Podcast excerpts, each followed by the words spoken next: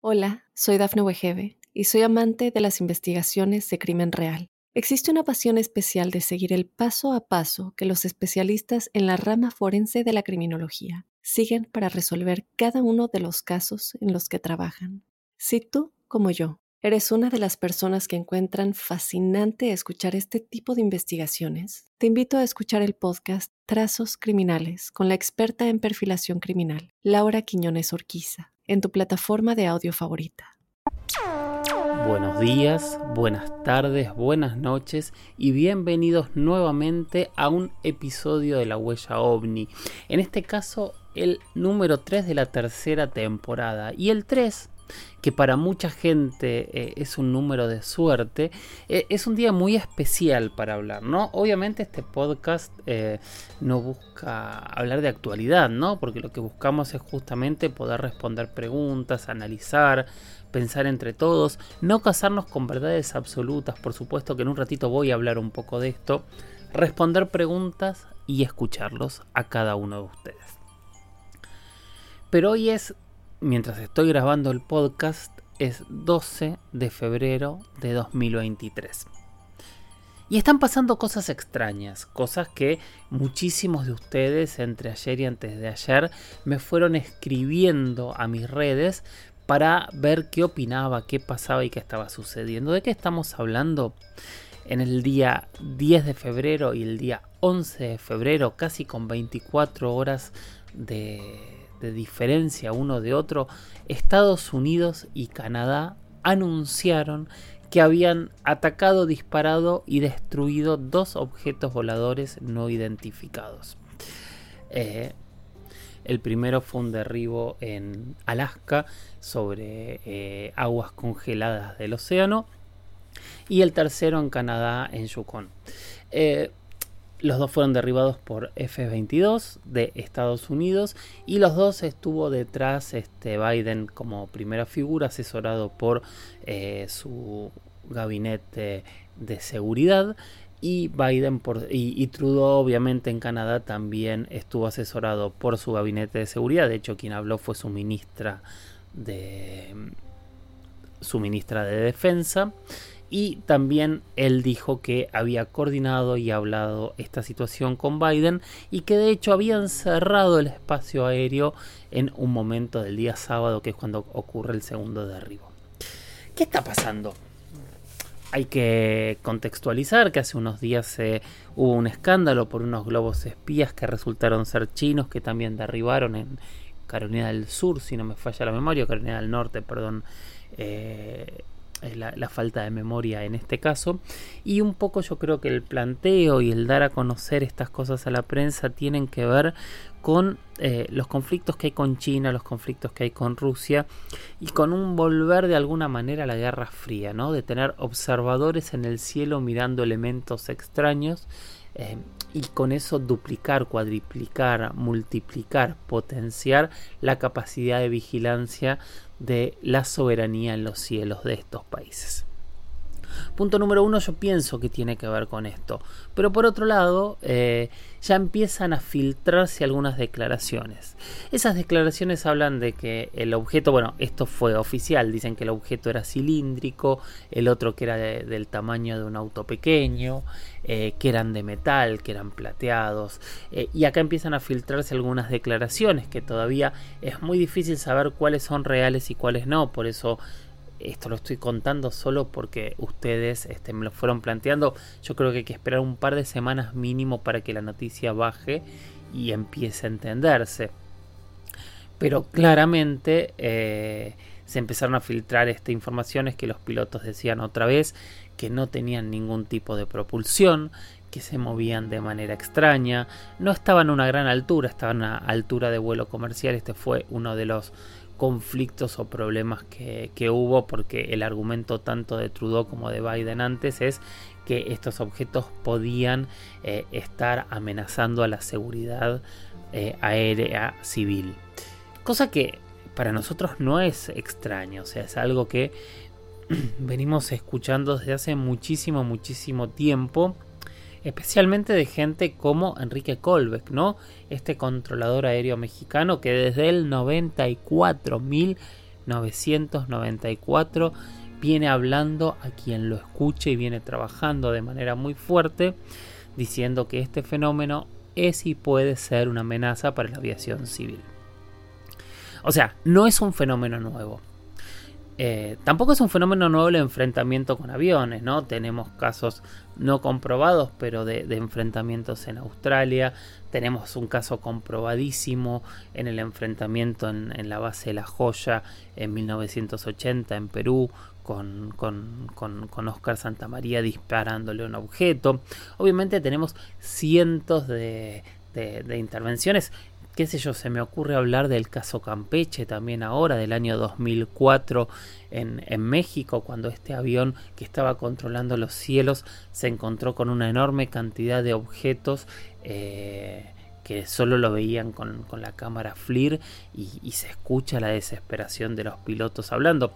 Hubo un montón de debates, de hecho se quiso plantear que este eh, video era un error, se quiso demostrar que eran este, pozos petroleros, que eran eh, rayos globulares.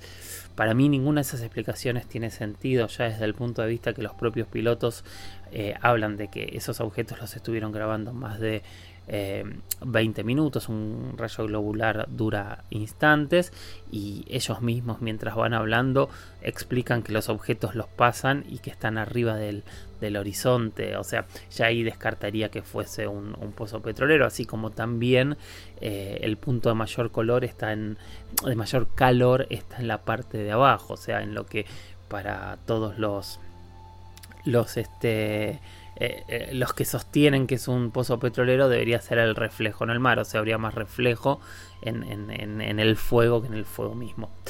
Eh, y obviamente están los casos que ya ha desclasificado el Pentágono, que estamos hablando de estos videos donde tenemos este tipo de características, donde los propios pilotos ya han dicho que no hay propulsión, que se mueven a velocidades increíbles, que son capaces de estar horas y horas volando. De hecho, acá hay un detalle que no es menor de los dos objetos derribados, y es que el primero, según Biden, lo estuvieron siguiendo 48 horas. O sea, el, tipo, el, objeto, la tecnología o lo que fuere, estuvo volando 48 horas seguidas qué tipo de combustible utiliza para volar 48 horas seguidas. Y el segundo, según Trudeau y, su ministra de Defensa, eh, lo estuvieron siguiendo por 24 horas. Otra vez estamos hablando de, de una autonomía que nuestros aviones no la tienen. Entonces ahí ya hay un primer punto para tratar de entender qué es lo que ocurre. Pero yo creo que en este tipo de casos hay que tener mucha, mucha prudencia porque realmente no tenemos tan claro de qué estamos hablando. No sabemos si nos están metiendo otra vez en una guerra fría, si realmente eh, eh, estamos empezando a combatir de manera pública contra estos objetos. Y acá viene la segunda pregunta, si estos objetos eh, no son tecnología terrestre. ¿Está bueno que las potencias del mundo les empiecen a disparar y los empiecen a derribar? A mí mínimo me asusta un poco, ¿no? Porque, eh, qué sé yo, me asusta. Me asusta para tratar de entender qué es lo que son. También leí cosas en internet como estos objetos, este, gente que ya asegura que son extraterrestres, diciendo estos objetos que vienen de, de, viajar por todo el mundo y este, se piensan que nosotros con una piedrita los vamos a tirar. Estos objetos son terrestres y son de China, decía alguien. Qué sé yo. Primero yo no creo que tengamos piedritas. Segundo yo no creo que, eh, que, necesariamente tengan una tecnología mayor a la nuestra. Porque, a ver, para decir eso estamos presuponiendo un montón de cosas. ¿Qué sé yo? Imaginemos que son de otras dimensiones y que solo se haya abierto alguna puerta por la que pasaron. No viajaron de este, eh, por, por, el universo, no simplemente tal vez estaban viajando como podría estar viajando uno de nuestros aviones y se encontraron en otro lado. No sabemos nada, entonces por eso a mí me gusta esto que yo planteo todo el tiempo de no eh, sacar conclusiones. Lo que les pido lo que planteo esta semana para todos y, si quieren compártanmelo en mi Twitter, en mi Instagram que es arroba Jorge Luis S oficial o arroba Jorge Luis S-77 al Twitter, compártanme toda la información que encuentren, que yo la voy a leer y la voy a compartir. Sí voy a tratar de, filtrar lo que es información de lo que es especulación, ¿no? porque hay mucho detrás de este tema en este momento que para mí es más especulación que información y creo que ahí es donde tenemos que tener cuidado, o sea, porque lamentablemente hay un montón de gente que le encanta mentir y cuando mienten lo que terminan es eh, degradando, destruyendo, bastardeando temas que realmente podrían ser importantes. Entonces hay que tener mucho, mucho cuidado también con qué difundimos. Mi, propuesta es eso. Eh, en la Guerra Fría había miles de ojos mirando al cielo para ver qué es lo que se venía, si venía una invasión, si pasaba algo, eh, que ese era un poco el planteo de, de mirar ovnis. Hoy les propongo a ustedes que armemos un ejército de información. Busquemos toda la información que hay detrás de este tema, a ver si en el próximo episodio podemos sacar alguna conclusión. Bueno, no estoy logrando tener eh, una un formato clásico de lo que ustedes eh, esperan y tienen de la huella ovni en las otras dos temporadas. Empezamos con dos entrevistas que tuvieron una repercusión impresionante. La verdad que las dos entrevistas eh, estuvieron geniales. Y hoy yo pensaba empezar a responder algunas preguntas. Tengo un tema que también quiero contarles, que es lo que estuve charlando justamente en el Congreso en Córdoba, que tiene que ver con los dioses y, esta mirada, eh, si son extraterrestres, si eh, los extraterrestres ayudaron en el pasado, etcétera, etcétera. Pero mientras hablamos veo que la línea ya va por 11 minutos y ustedes saben que yo trato de que esto sea entre media hora y 45 minutos, a veces me paso más, a veces me paso menos, pero eh, vamos a intentar que esta vez estemos dentro del tiempo. Así que lo que ya les voy vendiendo, que fea la palabra vender, pero en, la jerga nuestra de la televisión es, es, muy usada, es que en el próximo episodio no voy a responder preguntas y les voy a hablar de los dioses antiguos, de si vamos a tratar de pensar entre todos qué claves, qué indicios existen para pensar que estos dioses podrían ser algo diferente. Hola, soy Dafne Wegebe y soy amante de las investigaciones de crimen real. Existe una pasión especial de seguir el paso a paso que los especialistas en la rama forense de la criminología siguen para resolver cada uno de los casos en los que trabajan. Si tú, como yo, ¿Eres una de las personas que encuentran fascinante escuchar este tipo de investigaciones? Te invito a escuchar el podcast Trazos Criminales con la experta en perfilación criminal, Laura Quiñones Orquiza, en tu plataforma de audio favorita. Y hoy me voy a dedicar a responder un par de preguntas. Voy a tratar de ser un poco concreto para poder contestar al menos dos preguntas y eh, empezar a achicar la lista que cada vez es más grande porque ustedes siguen mandando preguntas, siguen mandando audios y para mí eso es maravilloso. Y por supuesto también al final tenemos un audio de una experiencia en primera persona que esta vez es de Venezuela. Bueno, vamos con la primera pregunta. La hizo Martín.gabriel. Esta es una pregunta súper vieja y que me costó mucho encontrar una respuesta. Él me dice, hay muchos casos interesantes que no sé si son para vender libros o realmente eh, son interesantes. Por ejemplo, él pone el de, el de Madeleine O'Donnell McEnroe. En realidad es Matilda O'Donnell McEnroe. Y es un caso súper interesante y súper, súper raro que estuve tratando de leer bastante para lograr tener una respuesta. Esta señora Matilda, para lograr tener una respuesta, salió a la luz en el 2008 con, un libro que escribió un, ufólogo que se llama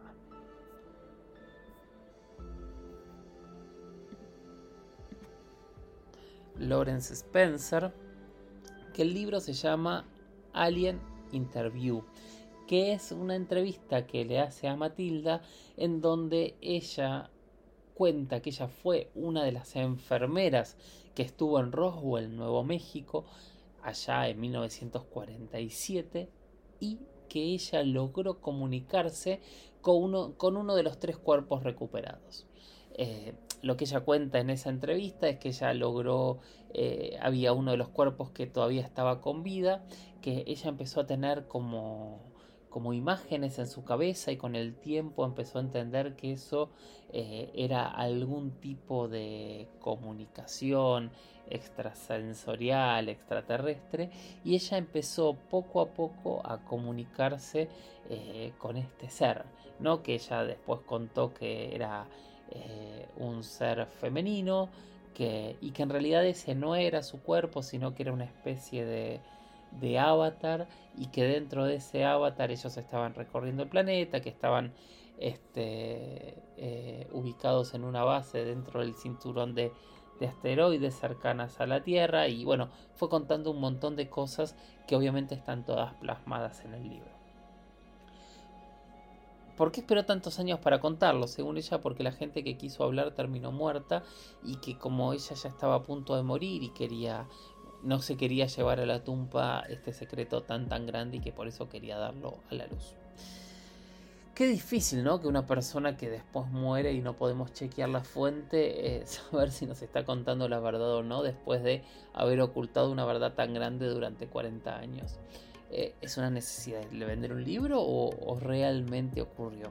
Es un gran punto y es uno de los grandes puntos que tenemos este enorme problema con, eh, con, la gran, con gran parte del fenómeno ovni. Muchas veces estamos frente a algo que se llama fe. Creemos o no creemos. Nosotros podemos empezar a investigar y a, y a descartar ciertas puntas, ¿no? Primera punta que hice fue, ¿el libro de verdad existe o esto es un fake de internet? Sí, sí, el libro existe, se puede comprar por Amazon. Segundo, empecé a buscar desde cuándo aparecían notas eh, con esta señora y la gran mayoría es un bombardeo de notas de febrero del año 2021.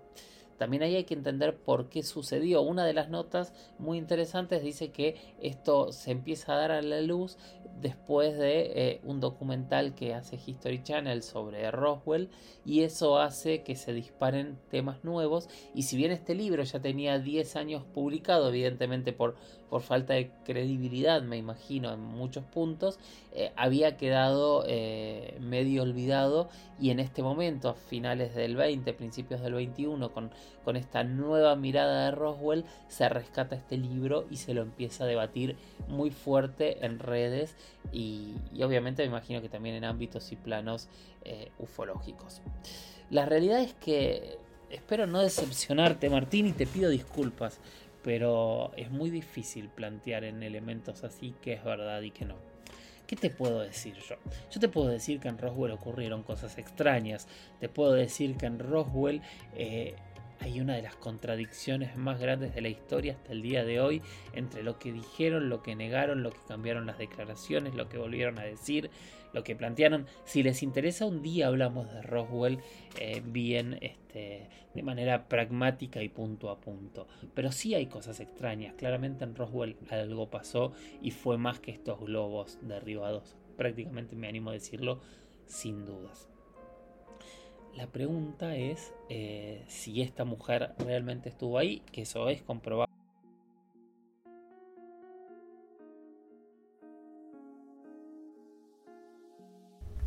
Es comprobable que haya existido, pero hay que buscar eh, data para poder chequear que realmente ella haya sido eh, parte de este grupo que, fue a Roswell a, contener esta crisis. Hay que buscar este, algún tipo de información que pueda corroborar lo que ella cuenta en el libro. Eh, y, demás, ¿no? Lo que hay en internet, como decía hace un rato, es poco. Así que yo lo que voy a proponer y lo que voy a hacer ahora es buscar el libro, lo voy a comprar, lo voy a leer, voy a indagar en el tema y voy a contar eh, qué es lo que veo. ¿Puede ser comercial? Sí, puede ser comercial. ¿Es un problema que sea un, libro comercial? No, yo no creo que sea un problema que sea un libro comercial. Es un problema si es un libro de fantasías, si no es verdad lo que está eh, narrando el libro. Así que prometo meterme a, investigar sobre esto, a ver qué es lo que encuentro detrás de, de esta historia, que la verdad, gracias Martín, porque me parece maravillosa y súper, súper interesante. Bueno, vamos a ir con el siguiente, eh, la siguiente pregunta que casualmente es otro Martín. Es un Martín que nos, eh, que, respondió una pregunta final del año pasado sobre el lago Baikal y esta pregunta tenía una segunda parte que es sobre la historia de los OVNIs del 1958 en Argentina. Así que vamos a ir para ese lado. Hola, soy Dafne Wegebe y soy amante de las investigaciones de crimen real. Existe una pasión especial de seguir el paso a paso que los especialistas en la rama forense de la criminología siguen para resolver cada uno de los casos en los que trabajan. Si tú, como yo, ¿Eres una de las personas que encuentran fascinante escuchar este tipo de investigaciones? Te invito a escuchar el podcast Trazos Criminales con la experta en perfilación criminal, Laura Quiñones Orquiza, en tu plataforma de audio favorita. La verdad que el caso que plantea Martín es súper interesante, eh, súper extraño y, que tiene muchos puntos para, analizar. Y que son más de tres años que empezó eh, en mayo de 1958 cuando se empiezan a generar y a detectar por radar la intrusión en mar argentino a la altura de Puerto Nuevo, en Chubut, en la Patagonia argentina, eh, submarinos que, empiezan a, acercarse a la costa. Justamente había algunos barcos este, en la zona, eh, rodean este supuesto submarino y como no hay respuestas, eh, Después de intentar entablar una conversación, empieza un combate en donde se realizan descargas de explosivos. Eh, me imagino primero para convencer al, barco que se dé vuelta y después eh, eh, ya de una manera un poco más hostil. Parece que en el sonar este submarino aparecía y desaparecía a lugares extraños. Eh, y no estaba siempre en el mismo lugar. Ahí se detecta que en realidad esto ya había ocurrido en febrero de 1957 también con, un episodio en donde se detectó por sonar que había objetos debajo del, océano y cuando se llegaba al lugar no estaban. Pasó lo, del, lo de mayo del 58 y después volvió a suceder en 1959, donde esta vez se descubrieron varios barcos, varios objetos que obviamente se los, eh, se los catalogó inmediatamente como OSNIs, como objetos submarinos no identificados. En esta segunda inclusión también se, se buscó detenerlos y también estos objetos parecían aparecer y desaparecer. Finalmente, el caos máximo se da en febrero de 1960 y en este momento ya se hace un despliegue militar muy grande con más de, creo que fueron 13 buques y 40 aviones rodeando la zona, atacando y de hecho hasta hubo participación de, especialistas y militares de Estados Unidos para tratar de entender qué es lo que ocurría. Y en este punto es donde eh, se vieron al menos dos objetos que aparecían y desaparecían en distintos lugares. El debate duró mucho, mucho tiempo, el planteo fue realmente muy largo y nunca se dio una conclusión. Eh, para algunos creían que se trataba de algún tipo de submarino, de alguna tecnología que no se conocía, pero la realidad es que hasta el día de hoy no hay una explicación acabada y formal de qué es lo que sucedió en el mar argentino.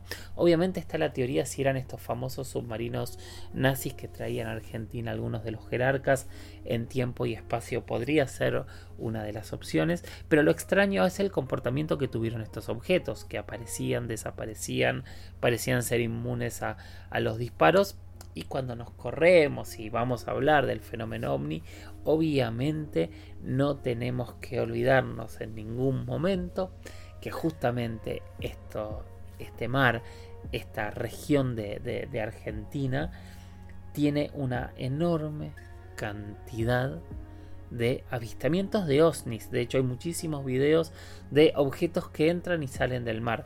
Y obviamente no quiero ser eh, referencial todo el tiempo con las desclasificaciones del Pentágono, pero justamente es lo que ocurre con uno de los videos del Pentágono, ¿no? El objeto está volando y así como está volando se mete abajo del agua y sigue moviéndose de la misma manera. De maneras extrañas, de maneras eh, fuera de, la realidad y fuera de la tecnología conocida. Y las declaraciones son seguramente es algún tipo de tecnología que no conozcamos. Los ovnis u osnis están muy relacionados con el agua. Hay muchísimos casos eh, comprobados, documentados, de que estos objetos están en el agua. Obviamente no sabemos qué son y obviamente hay una enorme cantidad de fake de naves que salen del agua y demás. No compren ese tipo de videos, pero busquen este tipo de documentación en donde claramente podemos plantearnos que algo hay. Ahora vamos a ir con eh, una entrevista, una experiencia en primera persona que realmente es espectacular. Presten atención y escuchen.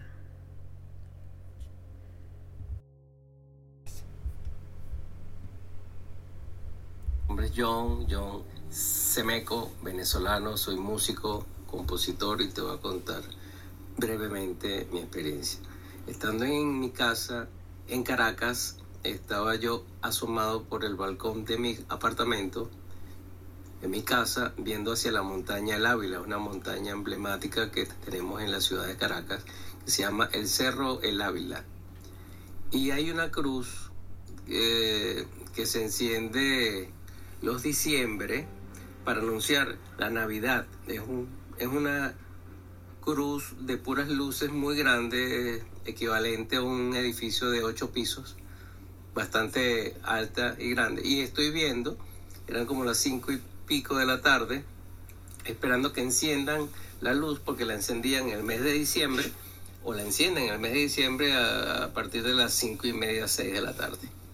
Y de repente estoy, y estoy viendo hacia la montaña esperando que enciendan la luz de la cruz y de repente aparece al lado de la cruz una especie de huevo de gallina o de aceituna gigante plateada, como de metal, al lado de la cruz apareció de la nada.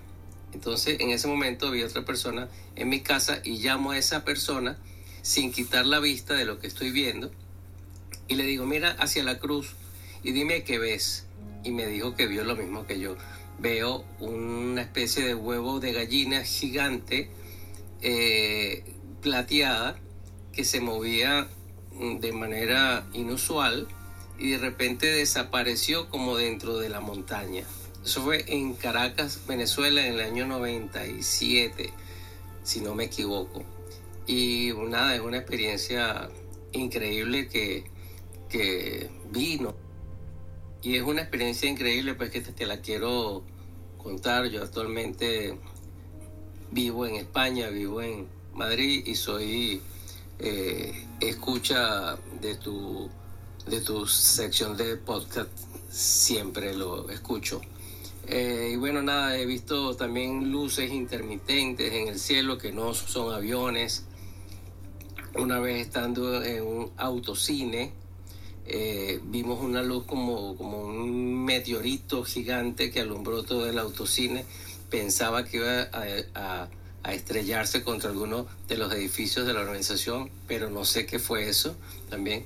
Pero lo más importante que he visto, aunque todo es importante, las luces intermitentes que se mueven de manera inusual, eh, eh, la especie de meteorito, una bola de fuego que vimos que iluminó el autocine donde estábamos, y lo más importante, el huevo de gallina que era una... el eh, huevo de gallina gigante que, vimos al lado de la Cruz del Ávila. Eh, era como, sí, como una aceituna gigante, una especie de huevo de gallina gigante plateado. Era tan grande como la cruz, que era como que la cruz, como te dije en el mensaje anterior, es como de un edificio de ocho pisos de altura y desapareció de manera eh, mágica, diría yo, dentro de la montaña. Esa es mi experiencia, Jorge. Espero que te agrade y quisiera tener una explicación de eso.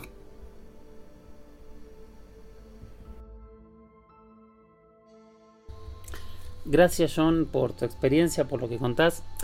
No tengo una explicación porque yo no, no, doy explicaciones porque no las sé. O sea, yo trato de dar información y ver si hay más gente para compartirlo aquí. Sé que la semana pasada hicimos una entrevista con Andrea eh, para, poder analizar el caso. Tu caso es realmente es espectacular. La semana pasada Andrea les prometí los videos, así que eh, no los subí, pero hoy, hoy, hoy subo los videos con el hashtag la huella ovni para que vean de lo que ella estaba hablando. Y acaba de suceder un poco lo mismo. Eh, John me pasó algunas fotos del lugar, así que también voy a subir esas fotos, también con el hashtag la huella ovni. Eh, para que puedan ver de qué es lo que está hablando.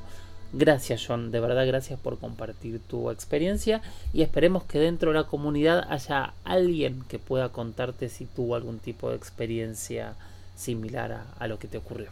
Gracias por todas tus palabras, la verdad que para mí es, es maravilloso que ustedes puedan participar de este espacio, es lo que sueño, lo que quiero, lo, que anhelo de verdad. Por eso les sigo pidiendo esto, ¿no? Que sigan enviando preguntas, que eh, sigan planteando de qué temas quieren que hablemos, que sigan pensando, que sigan sacando conclusiones y que sigan enviando audios con sus experiencias en primera persona. Hasta acá llegamos hoy con varios temas y con una promesa para el nuevo episodio que espero y quiero y voy a, cumplir más allá de seguir respondiendo preguntas porque si no no vamos a terminar nunca nunca más de responder las preguntas que tengo guardadas así que gracias a todos y a cada uno de ustedes por su paciencia como les dije antes eh, y como les digo siempre la clave es mirar al cielo la clave es hacernos las preguntas correctas. La clave es corrernos de las respuestas obvias. La clave es pensar. La clave es animarse a salir de la caja. La clave es conocer. La clave es acercarnos a nuestros ancestros y tratar entre todos entender y buscar cuáles son los argumentos para entender qué es lo que sucede sobre nuestras cabezas. Yo soy Jorge Luis Zuxdorf y como siempre les agradezco cada uno de sus mensajes, cada uno de, sus gestos que para mí son maravillosos y los espero en el próximo episodio de este espacio que es nuestro, que se llama La Huella OVNI, en donde nos hacemos preguntas y nos corremos de las verdades absolutas. Gracias por estar siempre y nos escuchamos en la próxima. Chau chau.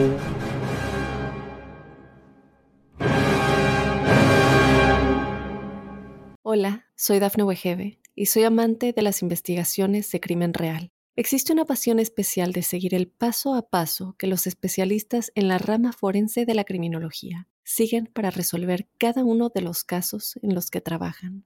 Si tú, como yo, eres una de las personas que encuentran fascinante escuchar este tipo de investigaciones, te invito a escuchar el podcast Trazos Criminales con la experta en perfilación criminal, Laura Quiñones Orquiza en tu plataforma de audio favorita.